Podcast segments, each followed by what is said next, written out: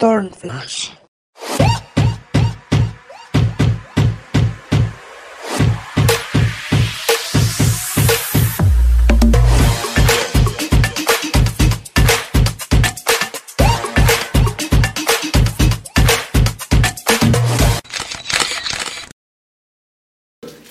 ¿Qué onda, Turners? ¿Cómo están? Hola chicos, bienvenidos a Turn Flash. Bienvenidos a un episodio más, un episodio divertido, colorido y con una historia muy interesante eh, que se rompe en muchas opiniones, pero nosotros queremos dejar claro, es, eh, hablamos en cuestión literal, eh, literal de su historia, de su eh, lo que creemos que se puede resaltar, lo bueno, lo malo. Cada quien tiene eh, oportunidad de tener su juicio sobre la persona, sobre eh, la situación, entonces cada quien tiene su opinión. Así es, el día de hoy traemos para ti un nuevo episodio de nuestra serie Turn the History, en la cual justo vamos a hablar de una persona que para bien o para mal, pese a las opiniones de quien sea, nos ha inspirado justo por cómo ha logrado estar al día de hoy en donde se encuentra. El día de hoy te vamos a hablar de Jeffree Star, Jeffree Star. que igual pues nos tiene una historia bastante interesante. y muy larga. Vamos a intentar ser lo más concretos posibles porque es gigantesca la historia, muchísimos sucesos en la vida de una persona persona. Sí. Pero bueno, creo que eh, esas experiencias hacen que uno crezca y que uno sea la persona que es eh, día a día, ¿no? Y vamos a su origen. Él nació en California, pero fue creado en Orange City, que es cerca de California. Así es, su origen la verdad es eh, realmente bastante humilde, de hecho su padre muere a los seis años, se queda huérfano de papá y eh, pues pese a la depresión y todo lo que pasa, su madre empieza a padecer eh, situaciones de alcoholismo y diferentes eh, etapas de la vida que ocasionaron que se alejara de su hijo, por lo tanto él fue criado por su tía que de hecho la mayoría de las personas piensan que esta persona en realidad es su mamá, a pesar de que él ya claramente nos dejó, nos dejó bien, bien dicho que es su tía y que su- tuvo y, y que, y que dejó de tener contacto con su mamá por lo menos durante 10 años, precisamente por esta situación que, que surgió a, a- a- a través de la muerte de su padre. Pero bueno, él, como bien lo sabemos y creo que en episodios lo hemos dicho, es hablar sobre la coherencia de la gente. Y creo que él representó desde chiquito el quién quería ser. A lo mejor no bien establecido porque no sabes, ¿no? Estás como... A la deriva. Pero sí definiendo bien que, que él no se identificaba con lo normal o con lo que la gente dice que es normal. Para él era toda una aventura, todo era eh, que fuera excéntrico, que fuera llamativo, que fuera diferente y que y jamás le dio pena. Eso es importante porque en unas redes decían que él sufrió bullying y él dijo no. Yo jamás en la vida sufrí bullying en la escuela porque, eh, a diferencia de lo que mucha gente cree que por ser diferente te atacan, dice que él vivió lo contrario. O sea, él por ser diferente, sus mismos compañeros que llevó toda la vida lo arroparon. O sea, decían, él es así. Entonces, pues él es así, se respeta, que sea feliz. Entonces, él, siento que sí le ayudó al ser, a- al jamás eh, dejar un comentario o una mirada, porque creo que con él era más la mirada, ¿no? Porque por lo mismo de que era muy exótico, que ya vamos a llegar a ese paso, pues la gente habla, pero para él nunca le generó un...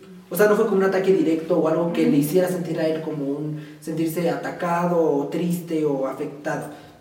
Entonces vámonos a la parte de inicios en el maquillaje, que creo que es muy chistoso y creo que eh, marca ahí el... eh, radica justamente el cómo actuó su mamá.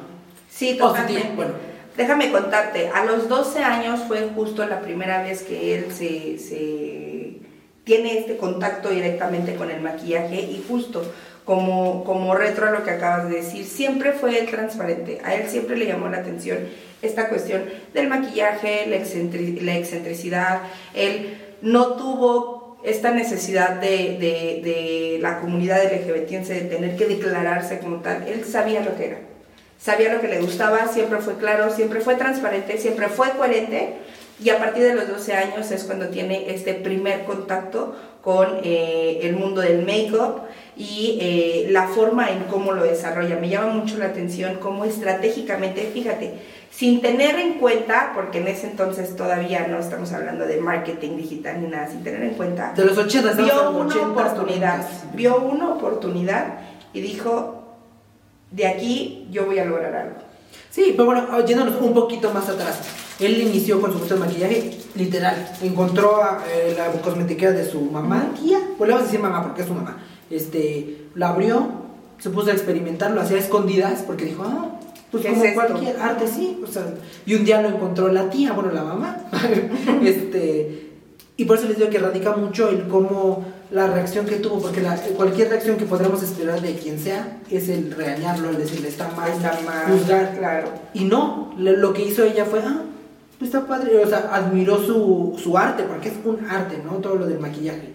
Entonces lo apoyó. Resulta que por ahí de los 13 años él decidió eh, que, que, quería maquillarse para ir a la escuela. A lo cual, otra vez, que hubiera reaccionado cualquier otra persona? Claro, ¿Cómo crees? ¿Cómo vas? No, fue eres libre, ¿no? Llegó a la escuela, tuvo un pleito, de hecho, la mamá con, el, con la escuela porque no lo querían dejar. Y ella le dijo, en ningún momento en un reglamento viene prohibido que mi hijo pueda venir, eh, en este caso Jeffrey, ¿no? Solo Jeffrey Junior, pudiera venir eh, maquillado. Entonces se aventaron un pleito, al final de cuentas la escuela no tuvo...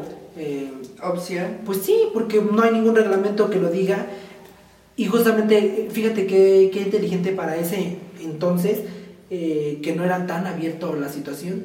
Fue como, si quiere venir, pues ya tiene que venir porque le tienen que respetar su derecho como individuo, como, pues sí, su propia personalidad. Entonces, pues él empezó, obviamente, eh, hablamos, hablamos de cosas excéntricas, ¿no? En ese entonces las cejas súper... Hoy la veo y digo yo, ah, qué crimen, ¿no? Pero él, él combinaba mucho este estilo tipo como gótico, pero también como lo femenino, pero creo que desde ahí viene lo que ahora, hoy en día dice que es andrógino, que es con lo que más se identifica. Que en ese entonces decía, yo no me él decía que era gay, pero no se sentía como tal gay, decía, pues no, o sea, yo soy más allá de un gusto... De una eh, etiqueta, de simplemente un gusto por una, un, un género como tal. Y de hecho hay una entrevista que me encanta de él que dice, Dios mío, si me puedes cumplir un deseo que haya más géneros, ¿por qué solamente tenemos que ser hombres y mujeres? Qué aburrido. Y mira que se le cumplió. Ella y ahora ella, ¿no? Y mira que se le cumplió. O sea, que ese tipo sería un ella, ¿no? Porque él dice, pues no, no, no me importa que me digan hombre, que me digan mujer. Dice, a final de cuentas yo soy esto que ven. Que soy hombre, pero soy mujer, pero soy gótico, pero soy creativo, pero es arte, pero es raro, pero es, o sea, creo que, creo que eso impone mucho desde chiquitos el cómo él jamás, eh, y, en dónde lo escuché, no sé de dónde viene la referencia, sé que alguien lo dijo, no me quién, que dijo, cuando tu familia o tu parte, ¿cómo se más? Parte familiar, parte íntima, parte... Sí, porque es lo íntimo. O sea, lo soporte, tu sistema de soporte. No te juzga, no te importa lo de los demás, ¿no? O sea, si, si tu mamá lo aceptó y le, lo guía y le dice, está bien, pues lo que digan los demás es vale tres cacahuates, sí, o sea, no, nunca le importó eso. Y como te digo, nunca le afectó porque no lo vivió, o sea, él era una, él era normal. Él era feliz así sin importar si le gustaba señor de acá, si al amiguito, si, o sea, él siempre fue así.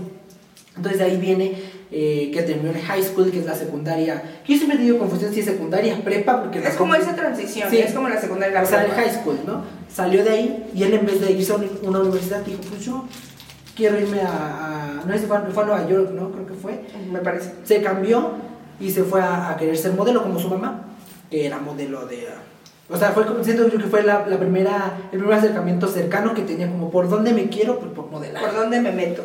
Ahora, algo que es bastante, bastante interesante es que es eh, una persona que ha probado, como muchos les ha visto, dónde puedo encajar mi arte, dónde puedo encajar esto que yo siento.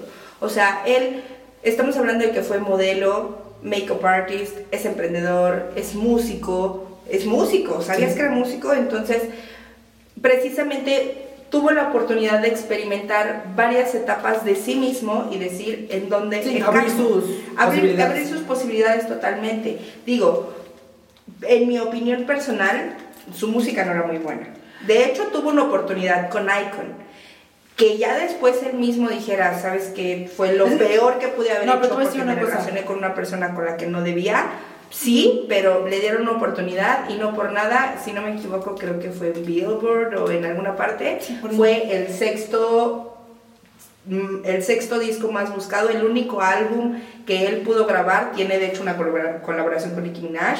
Entonces, si bien no fue popular, no, porque la verdad su música no era muy buena, sinceramente, era pop electrónico. no es tanto que fuera buena o no. Yo no, por eso yo no me atreví a juzgarla porque el género que él tocaba era como metal. Era muy diferente. Yo no era- soy nada. De hecho, lo de nombraban, lo nombraban el, el Marilyn Manson del maquillaje. Sí, sí, pero hasta la música no, no les puedo decir, vamos a dejar aquí una, si es que hay alguna lista. Escúchenla, yo no puedo juzgarla porque no es el tipo de música que yo escucho. Para mí está fea, ¿no? O sea, para mí. Exacto, o sea, Pero en, cada en quien- nuestra opinión personal no ¿Quién era la mejor música, pero aquí está como su primer acercamiento, independientemente del modelaje. Por ahí del 2006 más o menos ingresa a MySpace. Seguro sabes que es MySpace. Era el anterior Facebook de no, hace búsquenlo. muchos años. De hecho, nosotros no nos tocó, era nos tocó lo último, ¿no? Sí, así como- lo último de MySpace.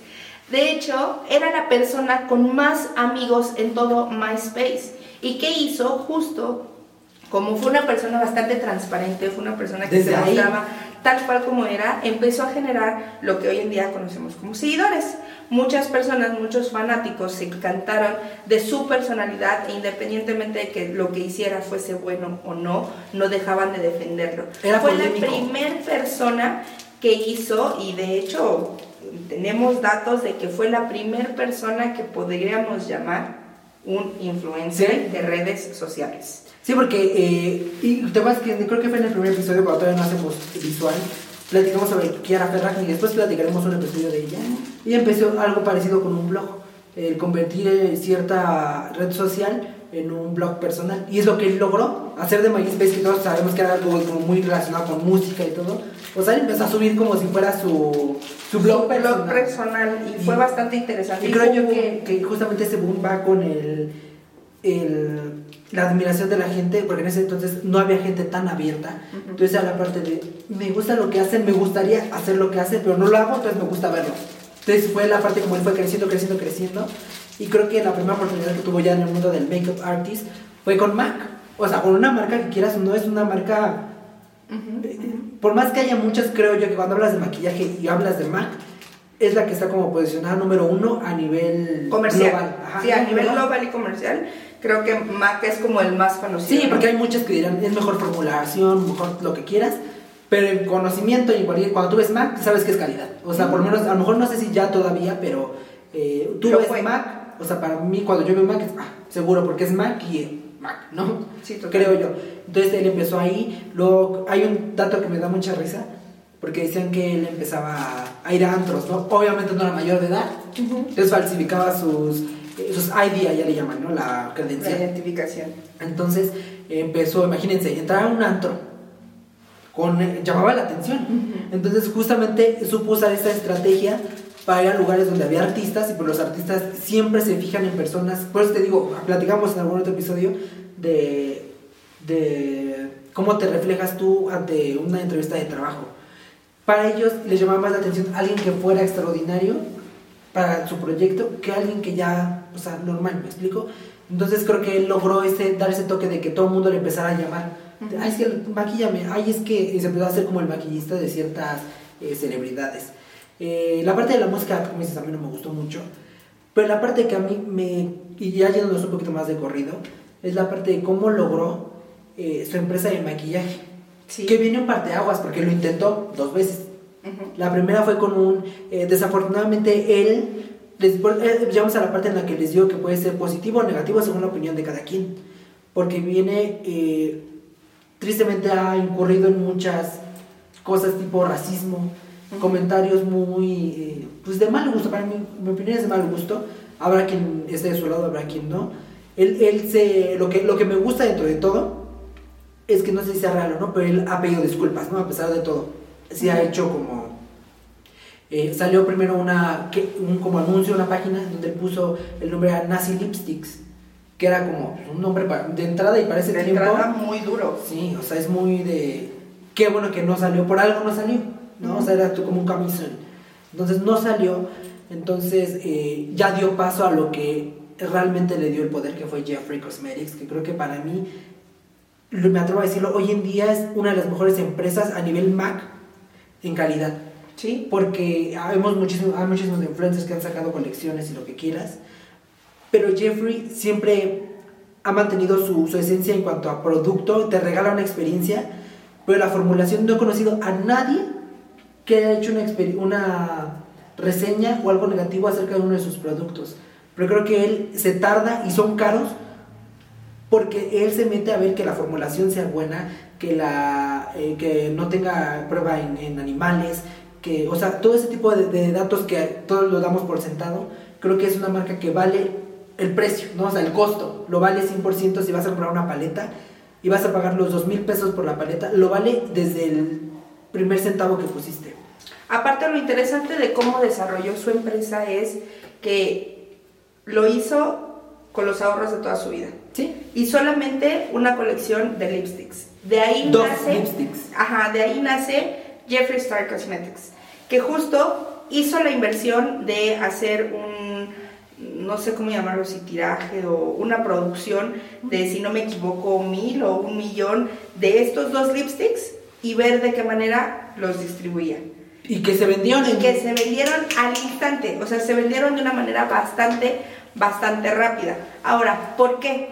Independientemente de MySpace, también hizo un videoblog en YouTube en el que justo hacía estos tutoriales. Otro pionero en esta parte. Otro pionero, sí, justo, porque fue pionero en hacer los tutoriales de make-up, reseñas, cosas por el estilo, por ahí del 2016. De hecho, el canal dice que fue creado en 2015, pero en realidad su mayor auge fue en 2016. O sea, lo creó como de, ay, a ver, y ya luego fue Y de ahí fue donde le empezó a invertir en la situación de hacer el make-up en cuestión de, y de hecho rompió el récord, en cuestión de 30 minutos, su colección entera se había vendido. Que sí, y fíjense, dos, sí puede tocar ese punto, porque eh, cuando platicamos sobre el de Kylie, que se vendió en minutos, estamos hablando, es yo creo que aún más importante el de él, porque lo vendió en una etapa donde no estaba el e-commerce. Y aparte donde nadie lo conocía de todo. No, pero el e-commerce no estaba tan como ahorita que tan fácil, yo ahorita quiero, compro, me meto y ya lo tengo mañana en mi casa. No, en ese entonces era todo un proceso porque era, tienes que ir a las tiendas, en donde están, como dices tú, distribuirlos. Y logró que a pesar de la distribución, se acabara muy rápido. O sea, en rango de tiempo creo que eh, me atrevo a decir que es más importante el que hizo Jeffrey porque fue una labor de talachar, o sea, fue de física, no fue tanto como la de, de robot, ¿no? De las compras, o sea, era de compra física, ir por tu lipstick y decir, aquí lo tengo, venta 1, venta 2, o sea, ¿cuántas personas fueron a comprarlo, no? Pues tú supo desde el inicio poner como los huevos en cada canasta. En cada canasta, claro, y de dónde salir. Entonces, al día de hoy percibe eso todavía. De hecho, es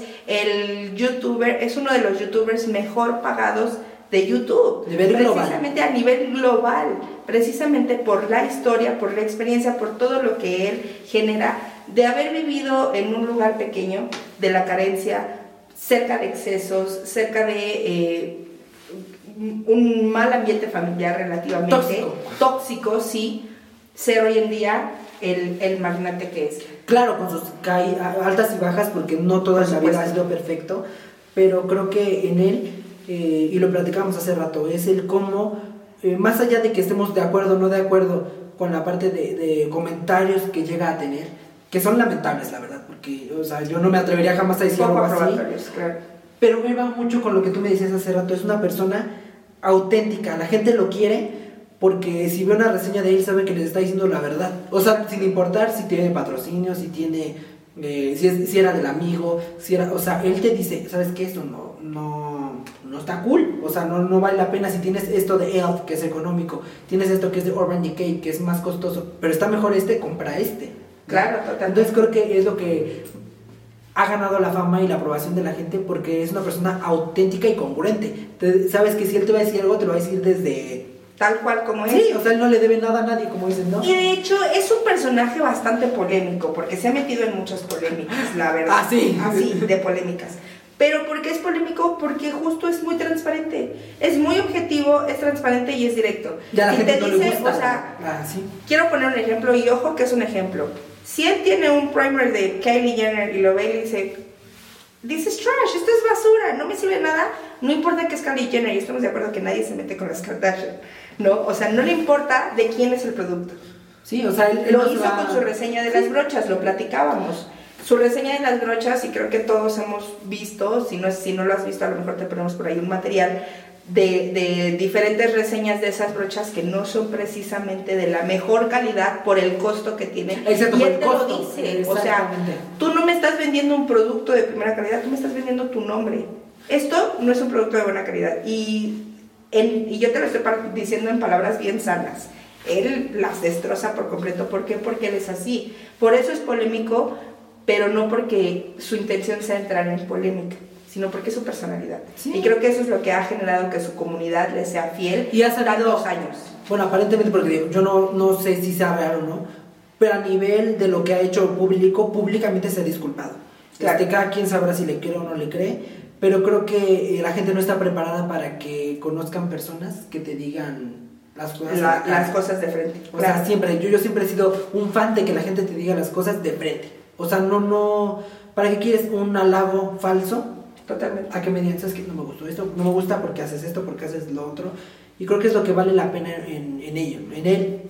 Y justamente hubo una amistad muy grande que también quisiera hacer un video más adelante sobre ella. Es una tratadora famosísima, que es Kat Bondi. Eh, increíble, creo que eran muéganos, ¿no? Era una amistad muy cercana. Sí.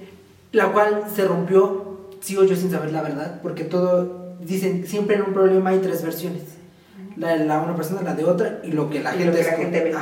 Entonces, eh, él nunca habló, él siempre desmintió lo de la otra, dijo, no es cierto, nada más, pero nunca dio declaración exacta de ella, ¿no? Y ella sí, y ella dijo que porque tomaba mucho, lo cual se me hace raro si se supone que no toma, ¿no? Que las drogas, no lo sé con la cuestión de la marihuana, no lo sé, eh, que no le pagaba a los empleados, que no sé qué, no sé qué tan, se me hace una tontería eh, la gravedad en la que ella hizo declaraciones para, o sea, el nivel en el que lo llevó si hubiera sido solo eso, ¿no? Claro. O sea, en mi opinión, si pues, te molestas y ya simplemente te alejas, pero ella fue como algo más eh, marcado. Más ganas de destrozarlo. Pero me, gusta, pero me gustaría a mí saber la versión real, ¿no? O sea, ¿qué ocurrió? Porque también por algo, no es nada más porque sí. O sea, por algo, porque Cat Bondi jamás ha dejado de ser Cat Bondi. O sea, aunque Jeffrey tenga su empresa grandísima. Y Jeffrey tampoco nunca ha dejado de ser Jeffrey. Cat Bondi siempre ha sido Cat Bondi, siguen vendiendo paletas, sus delineadores que son el best seller, siempre ha sido en, Sephora y en todo, en todo esto. Entonces no entiendo yo, la verdad solo la sabrán ellos. Y cada quien a su interpretación, porque sí, todos queremos tener la razón. Entonces no sé cuál sea el motivo de su separación, no lo sé, no, quisiera que me lo explicaran, pero no nos van a explicar, entonces de modo.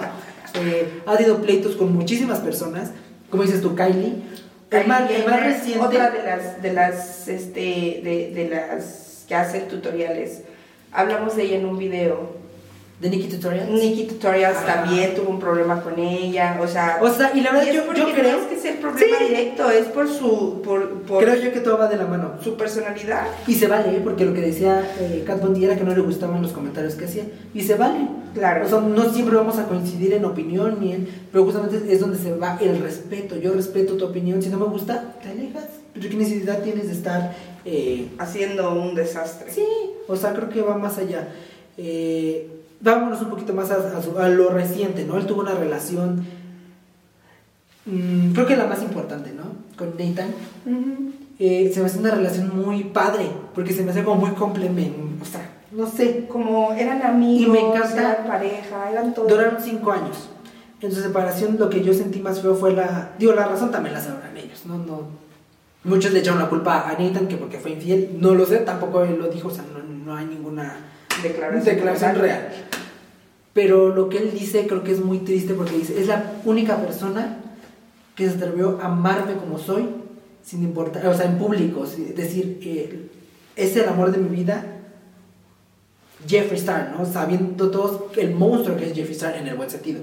O sea, nunca tuvo miedo a expresar lo que sentía, salía en campañas con él, jamás hubo un... Eh, tabú ni un eh, nada a su no era un amorcito yo puro él decía era el amor de mi vida no igual Jeffrey de hecho en una declaración dijo es muy duro que después de cinco años me despierte y no esté a mi lado el amor de mi vida pero también deja muy claro que no han dejado de ser amigos no no hay no hay discrepancia entre ellos lo Según ama, en ese entonces, ¿eh? Dice, lo ama, lo va a amar toda la vida, pero simplemente le preguntaron, ¿son una pareja? Y no. Sí. Dejar, simplemente dejaron de serlo. Que, bueno, es, no, porque decían que no había. Y siempre hay problemas. No, e, él intentó no decirlo, pero siento que va como. Y es normal, o sea, es su sentir. Y ahí donde yo siento que sí ocurrió algo más.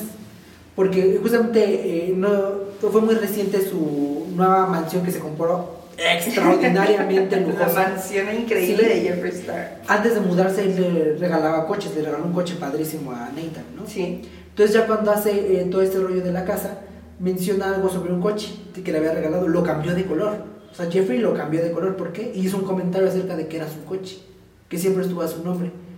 Si no hubiera algo, ni siquiera lo hubiera comentado. No, o sea, pues su coche lo cambió de color, no. Pero hizo el comentario como de siempre fue mi coche, no, estuvo a mi nombre. Entonces quiere decir que sí hubo alguna situación. Alguna, alguna Y que, y que fue muy criticado Nathan, también, cada quien sus opiniones, acerca de que estaba muy colgado viviendo de Jeffrey, porque nunca trabajaba, nunca hacía nada.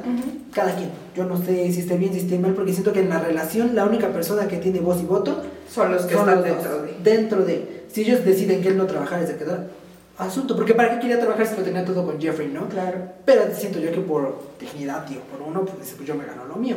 Pero bueno, cada quien. Entonces creo que sí fue una ruptura que se llevó a Jeffrey en muchos sentidos. Eh, vino la pandemia, les dio con todo. Justo imagínate esa mansión enorme, con la ilusión de vivirla con alguien. Y justamente fue, creo que no duraron ni un mes en esa casa. Y se fue. Imagínate esa casa. esa casa enorme solo. para ti solo. A mí se me hace como un, Y luego la pandemia. un golpe mental muy fuerte. Y luego la pandemia que justo nos, nos hacen este, esta reclusión, ¿no? Esta cuarentena de que no puedes salir, no nada. Imagínate estar en un lugar tan grande, tú solo, sin necesitar nada económicamente, ¿no? Porque tenía gimnasio, cine, spa, eh, lo que ustedes quisieran. Pero ahí es donde siempre decimos, no, muchas veces lo material no lo es todo. no lo es todo. ¿Por Dicen qué, que qué le falta compra la tener? felicidad. Absolutamente nada. Lo que le falta es tener a alguien con quien disfrutar el, el- pues lo que tiene, ¿no? Y, y lo platicaba yo en alguna ocasión hablando de personas importantes. No sé, decía yo Dana Paola, ¿no? Eh, ¿Qué otra persona? Kylie. Bueno, es que no, o sea, yéndome yo a personas que tienen ya una carrera y que son importantes por ser ellas, es muy complicado que un hombre quiera estar porque está a la sombra de, porque esa persona no necesita nada. Ujú. No necesita ni su dinero, no necesita ni, o sea, simplemente es amor. Y eso asusta muchas veces a las personas con la cuestión del machismo, ¿no? Es que no necesita que yo Es le que no me No necesita. necesita que yo le dé de comer, no, no me necesita para comprarse algo, entonces, ¿qué le doy? ¿No? Entonces siento que es donde se necesita inteligencia y, y jugar, estar muy seguro de tus emociones para poder estar con alguien de ese tamaño. Entonces creo que ese es el problema que él tiene. Aparte de sus demonios que tiene y que tenemos cada quien de nosotros como persona, él lidia con esa parte de que la gente es muy insegura, le, le temen a la seguridad que tiene él. Ujú, Entonces, y es por eso se alejan y por eso él permanece solo, porque no hay una persona que se le iguale a esa seguridad. Y no por él, no porque él diga no está a mi altura, sino porque la otra persona se pone triste o se pone mal porque no está a la altura de él, por Exacto. aspiracional. Entonces creo que ahí es donde radica su problema. Bueno, entre sus productos más icónicos son las paletas, está Blood Sugar, eh, Blood Blue o Blue Blood, algo así se llama, Blood Money, son todo este, y esas paletas son icónicas porque logró que fueran un, más que una paleta era un clutch. Sí, o sea, es como una bolsita que tú pudieras llevar y es tu, tu paleta de maquillaje. Excelente calidad, excelente experiencia de compra, free shipping, que es lo que él siempre ha peleado. Dice, si eres una empresa, ¿por qué le vas a cobrar tú el, el envío. el envío que te están comprando? Te tienen que pagar que le llegue a su casa. Es a lo que él siempre le ha apostado. O sea, el- el- si yo te voy a vender, por eso no, no había entrado a tantos países. Por eso tardó mucho en entrar a México y ahorita solo entró por medio de... Eh, ah, les voy a poner aquí la tienda. Es una tienda que está en Polanco, creo. Y es la única que ha traído a Jeffrey a México Ujú. porque tienen su línea de... Porque justamente él lo que no ha querido es, por ejemplo, quiero llegar a China, pero te voy a cobrar eh, todo lo que es el trayecto de China, te lo voy a cobrar. Entonces dice, pues ¿cómo, no? Si yo te estoy vendiendo y estás gastando en comprar mi producto, porque te voy a cobrar Yo todavía tengo el que shipping? buscar cómo Sí. hacértelo Entonces llegar. por eso no ha llegado a lo mejor tanto a todos A- los a lugares, todos los lugares. por medio... Más porque no, no entra por... Por Sephora, él nunca ha entrado a Sephora, creo. Él es por Ulta, o, por- o sea, es su mismo. Él mismo busca sus relaciones públicas, ¿no? Su distribución. Entonces, por eso es que ha costado un poco de trabajo, pero creo que los productos son de calidad, creativos. De hecho, desde si ven el kit, el primer kit, la presentación siempre ha sido con el mismo nivel. O sea, Sí. dijo: mi producto y mi target y mi todo es el, el high. Eh, high fashion, high beauty, o sea, en las líneas altas, o sea, él nunca empezó como un balsamito labial, no. Sí, no, él dijo, yo voy a empezó apostarle- siempre a lo grande. y los precios tampoco se me hacen tan extra. No, y aparte Ve una paleta de Chanel, una paleta de Chanel y una paleta de Jeffree Star. Sí, está más barata la de. Jeffree y la calidad de Jeffree está por las nubes a diferencia Es de que Chanel. justo es lo que dices, cada, cada centavo que tú inviertes en un producto de Jeffree Star es bien ganado, porque no solamente te estoy hablando de que te estoy dando una paleta grande con 12, 16 tonos, sino que te estoy dando una fórmula bien planeada, te estoy dando un proceso, te estoy dando un esfuerzo, te estoy dando algo, algo grande, o sea, fíjense nada más la calidad de productos y es más a la distancia en la que estamos puedes ver la claridad de los colores que tienen cada uno de los productos Y esta es una de las paletas más. más económicas Sí, de las más o sea te, estamos hablando de las más sencillas entonces Pero la calidad no cambia. O sea, Exacto, es lo, es, lo, es lo maravilloso de Jeffree Star, que por eso lo incluimos en esta, en esta eh, sección de Trender History, porque de verdad es admirable cómo él aprovechó todas las oportunidades, como tú lo dijiste, puso un huevo en cada canasta y que, y que rinda como tenga que, rinda, como tenga que rendir, ¿no? Cómo se volvió una estrella de redes sociales, cómo él fue el pionero en ser un influencer. De hecho, ya te decía yo que lo llamaban el Marilyn Manson del make-up, era el emo de Estados Unidos, porque también déjame decirte que fue ícono para esta, para esta comunidad de, la- de las, de las personas emos, porque justo La era estética. la estética era súper extrovertido, era súper excéntrico más bien, y la estética que él manejaba era justo lo que querían transmitir, entonces Sí, porque siempre fue la combinación de, de- el lado oscuro de lo gótico, pero combinado con el lado pinky. la parte Pinky, el lado rosa, pinky, brillito. pinky fashion de, de, de esa época, cómo aprovechó los medios de comunicación, cómo se volvió el pionero en ser un influencer, en ser un youtuber, en generar sus tutoriales, que al día de hoy sigue siendo fiel a lo que le ha funcionado, y cómo generó su comunidad, cómo siendo una persona transparente, pese a la polémica, Sí. pese a los errores que ha tenido, siempre siendo una persona congruente y transparente, ha llegado al éxito que Sí, tiene el día de hoy. Y ya como último, que es el último dato y es el más reciente, decidió vender esa gran mansión enorme, De preciosa. plano. Sí, a irse algo. De hecho, tiene un video que dice: Me voy para siempre de California, ¿no? De Los Ángeles. Eh, yo insisto que va mucho con su crecimiento también personal. Y su última polémica, que la verdad yo siento que es polémica por querer hacer polémica, eh, compró un rancho, tiene un nuevo rancho que se llama, se llama Star... No, no me sé el nombre, pero es un... No, está Aquí te vas a dejar la botita Denme un segundo, no, para decirles bien, o sea, es el último y que se me hace de lo más, que digo, o sea, las opiniones, cada quien sabrá si está bien o está mal, pero fíjense cómo él es tan auténtico, se llama, no lo tengo aquí, o sí lo tengo, denme un segundo, denme un segundo, Eh, por aquí lo tenía, aquí está, es, ay no, no está el nombre, ¿cómo que no está el nombre? Si lo acabo de leer, ah, Star Jack Ranch, ¿Ok? o sea, Pero ¿por qué es polémica? polémica porque él decidió comprar un rancho en el cual eh, crían a este tipo de, de especies, que es el jack, que en México vendrá siendo, es entre un, una vaca, un buey, o sea, la imagen por aquí, ¿no? Eh, no, no sé si sea exótico en cuanto a carne, no sé. O sea, él vende carne, o sea, es como cualquier rastro eh, de estas empresas que hacen carne. Él compró su rancho, crían animales jacks. y vende la carne, tan- bueno, eh, los cría tanto para que lo puedan tener como mascota o la carne. Yo no le veo mayor conflicto porque es lo que come todo mundo. Bueno, o sea, no sé si la especie como tal, pero una vez más fue por su autenticidad. Él mostró su rancho, es esto, es esto. No les gustó, pues dijo, ah, pues voy a dar mi declaración.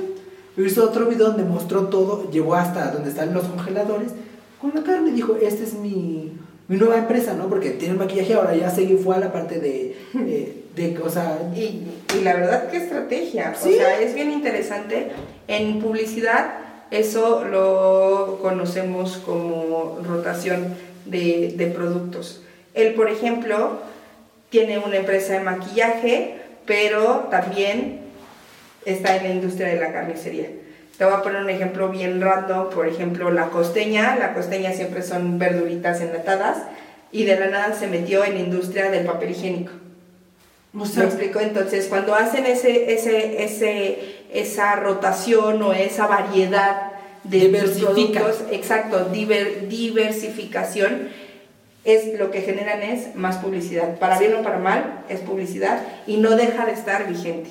Qué raro. Esa no me la sabía, no lo Ese es muy reciente y todo el mundo lo atacó. Que, entonces él sacó luego su video mostrando su rancho. Lo cual a mí no se me hace ningún. Digo, es problema porque le soluciona problema porque es él. Pero absolutamente todo el mundo que ¿qué tendría que hacer un maquillista con un rastro de carne? No, pero o sea, no, a él le criticaban que por qué vendía carne, que lo. O sea, la gente que come carne, come carne porque quiere, la gente que no quiere comer carne, no come carne porque no quiere. Entonces no le encuentro yo. Eh, al contrario, yo le admiro la parte de. de o sea, como empresario, la, el, la visión que tiene. Él dice: Pues yo quiero una carnicería, una línea de de carne, de la voy a poner. Y la, es estrella, es una estrella. Con una, Se los vamos a poner aquí, es una cosa maravillosa. No sé en cuanto a precio, ¿verdad? ¿Qué tan lujosa voy a hacer la carne? Pero, ay, por favor. Entonces, pues lo único que nos deja es el, el, haz lo que quieras hacer sin que te importe lo que la gente diga. Si tú lo quieres hacer, hazlo. No afectes a los demás. transparente. Como y pues nada, no olviden que estamos en redes sociales, seguimos en Spotify y en todas las plataformas de podcast, Apple Podcast también para la gente que solo quiere Apple. Por aquí activen su campanita, suscríbanse al canal, por favor denle like a este video si te gustó, déjanos tus comentarios. Igual en redes sociales, recuerden, y en Instagram siempre les estamos dejando contenido. TikTok, vamos a estar más activos que nunca. Más activos en TikTok. No dejen de mandarnos sus comentarios. Si hay algún tema que sea de su interés, también avísenos y nosotros encantados de desarrollarlo para ustedes. Muy bien. No que nos escuchamos y, nos, vemos en el siguiente episodio. Cuídense, chicos.